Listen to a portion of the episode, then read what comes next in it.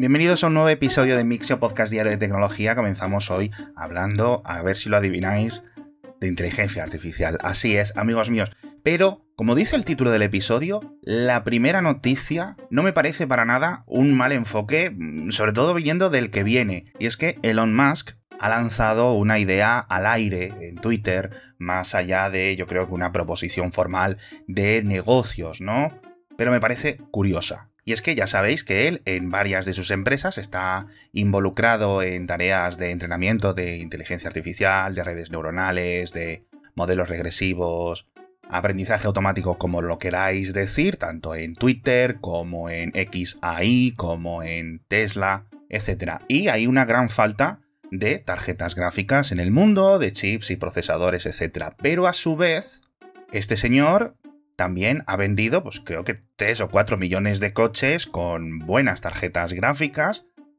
durante los últimos años y dice, oye, a lo mejor se podrían utilizar de una forma muy similar al proyecto SETI o a los múltiples proyectos de cálculo distribuido, en el que si un coche está parado o está aparcado durante un largo periodo de tiempo, a través de la conexión celular que tiene o wifi se le pueden enviar unos datos para que trabaje en ellos y devuelva los resultados procesados al centro de datos que esté coordinando todo. La comparativa con lo del proyecto SETI me parece muy apta, me parece también algo ingenioso, me parece ambicioso y que obviamente pues debería de contar con el consentimiento de muchos millones de dueños de este tipo de vehículos, pero también es posible que de un plumazo se pudiera firmar un acuerdo con alguna gran distribuidora de este tipo de coches, por ejemplo, de alquiler, etcétera, que al final siguen siendo los dueños, pues a lo mejor una empresa de alquiler que tenga 40.000 Tesla en su flota podría aportar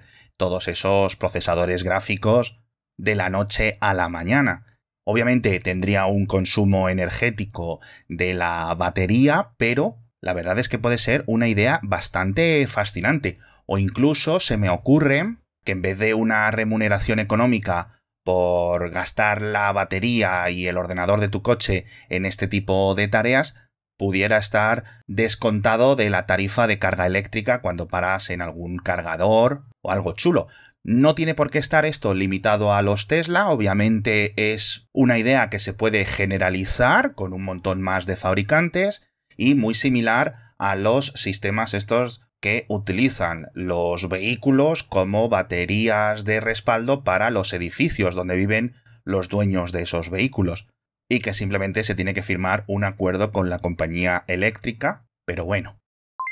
Dejamos esta idea en la superficie y siguiendo un poco la sonda del proyecto SETI nos vamos primero a cruzar la atmósfera porque la NASA va a utilizar unos aviones espía que tiene reconvertidos en aviones científicos para buscar minerales escondidos en los desiertos y en las grandes áreas de Norteamérica que están sin haber sido sondeadas geológicamente a conciencia no sería para buscar minerales preciosos, sino precisamente los minerales preciados por temas de electrónica. Al final son muchísimos, muchísimos, muchísimos kilómetros cuadrados y con estos aviones a unos 20 kilómetros de altura es posible que se encuentren algún yacimiento importante. Así que vamos a ver qué tal va porque es un proyecto a largo plazo. Van a comenzar en finales de este año y harán barridos hasta 2026,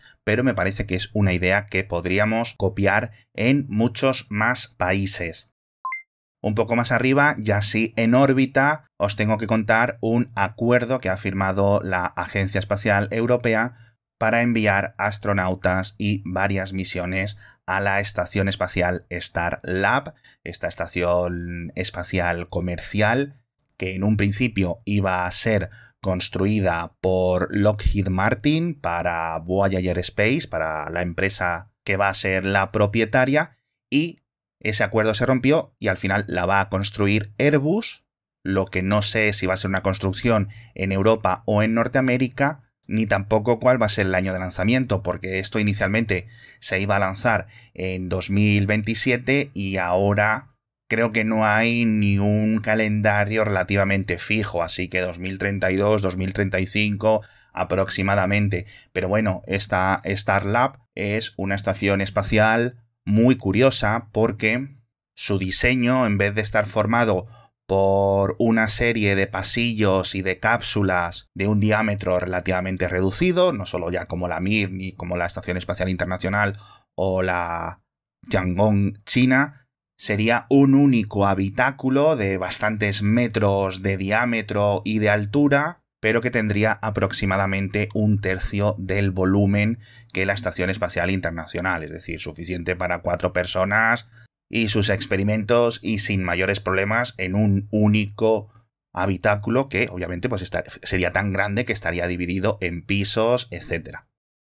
Y quería ir en orden, pero al final se me ha escapado porque nos volvemos un poco hacia la Tierra, es decir, hemos subido al espacio y ahora volvemos a bajar porque despegó el primer aerotaxi comercial también en Nueva York. Bueno, de hecho, fueron los dos primeros, una aeronave de Joby, un fabricante estadounidense, y otro de Volocopter, un fabricante alemán, que estuvieron dando vueltas desde un helipuerto en la zona sur de Manhattan y surcando ahí por la desembocadura del East River, esa bahía que tiene Nueva York, que no sé muy bien cómo se llama, y hay varios puntos importantes. Lo primero es que Nueva York y esto no me acuerdo yo, no me había fijado, hace unos meses o un año simplificó muchísimo la ley local para este tipo de operaciones y que este tipo de vehículos y este tipo de flotas pues puedan iniciar operaciones de una forma muchísimo más sencilla, de la misma forma que lo hacen los helicópteros. De hecho, yo creo que bastante más sencilla incluso. Y la segunda cosa curiosa es que en el vídeo que os dejo dando vueltas del Joby por ahí por Nueva York, hay un momento que el vuelo lo realiza en paralelo o muy cercano a un helicóptero, que no sé si era de las noticias o era de la propia compañía para grabar el vuelo y hacer un viaje eh, un vídeo promocional, etcétera, pero lo curioso es la gran diferencia de ruido que hay entre estas dos aeronaves. El helicóptero con su motor de combustible, dos una aspa gigante para la altura, y el Joby con seis motores de hélices eléctricos, que la verdad pasaba casi desapercibido, y el contraste con el helicóptero, o sea, vamos, es que ni se escuchaba el otro, obviamente. Y además, decía el fundador de Joby que habían modificado y adaptado las eh, revoluciones y la forma y las posiciones de las hélices para que el ruido que emitiesen, que de por sí ya es mucho más bajo que el de un helicóptero, quedase oculto eh, bajo las reverberaciones y el ruido de fondo ¿no? que genera la propia ciudad. Así que vamos a ver qué tal va. De esto va a haber grandes avances. En los próximos años, en los Juegos Olímpicos de París, vamos a ver varias cosas. Y lo que hemos comentado al principio va a ser un poco pues para gente más adinerada o para elementos y viajes turísticos en zonas naturales o para ir eh, y moverse entre archipiélagos, etcétera, pero una vez que digamos hayan copado el mercado que desde hace décadas pertenece a los helicópteros, poco a poco se irán expandiendo y lo veremos en mucha más envergadura, nunca mejor dicho, en muchos más tipos de logística y también con piloto y sin piloto.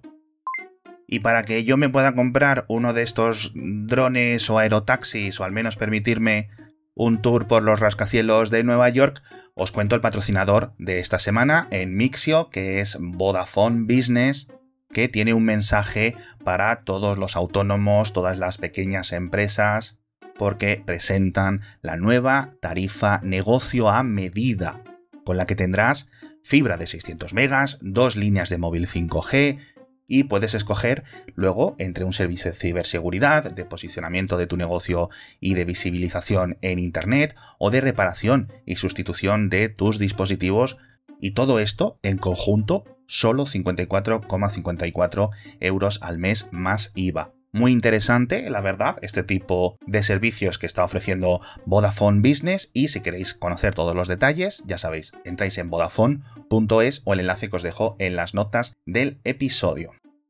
Y ahora ya nos vamos a Asia. Primero un país muy pequeñito y del que solemos hablar muy poco en este podcast. Fíjate que recuerdo que hemos contado varias cosas de Bután incluso y uno de los vecinos de este reino es Nepal porque va a bloquear TikTok en todo el país. Y he mirado la cifra de población actual y son 30 millones de ciudadanos, de nepalíes, que en breve van a perder acceso a esta aplicación.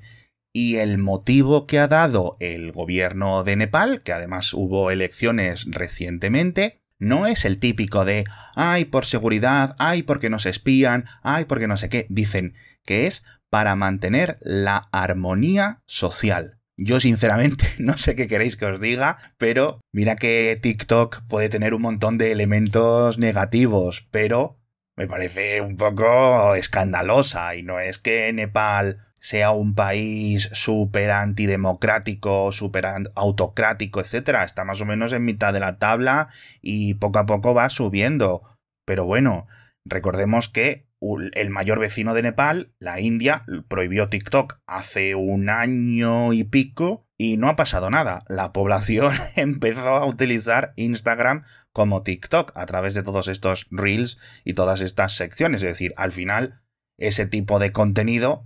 la gente lo va a seguir consumiendo, sea en TikTok o en cualquier lado, y la medida me parece un poco absurda.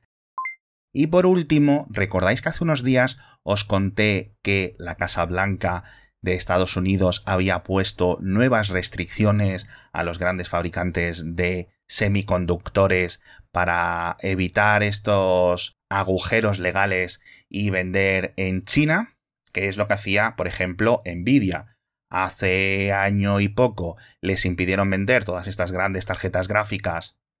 que se utilizan para entrenar los GPTs de todo el mundo, vieron las normas de la restricción y diseñaron unos nuevos procesadores que estaban dentro de los límites de lo exportable, el A800 o el A80 y el H800 menos potentes, pero también más baratos, y las compañías chinas los han estado comprando en masa. Bueno, pues hace un par de semanas la Casa Blanca pensábamos que había encontrado una manera bastante ingeniosa de bloquear también ese tipo de ventas, y aquí creo que nos tenemos que quitar el sombrero ante los ingenieros de Nvidia porque han encontrado una forma de seguir vendiendo semiconductores a China cuando los expertos decían que iba a ser muy difícil, porque la verdad que estaba muy bien pensada y muy bien redactada esta nueva prohibición. En concreto son tres nuevos procesadores gráficos, el H20, el L20 y el L2.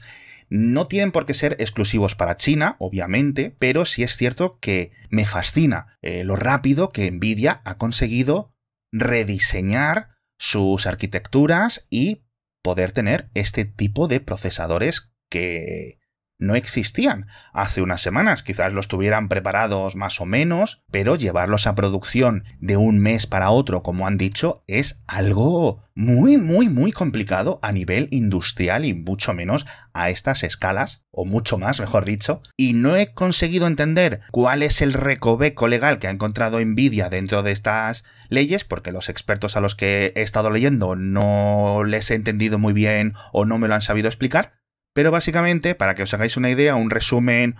un poco simple, si un procesador gráfico de Nvidia hace 100 operaciones por segundo, este H20 tiene un rendimiento de una séptima parte, pero lo que Nvidia ha conseguido es que si compras 7 de estas, los niveles de interconexión, los buses, etcétera, casi te equivalga a un H100, tanto en consumo como en rendimiento,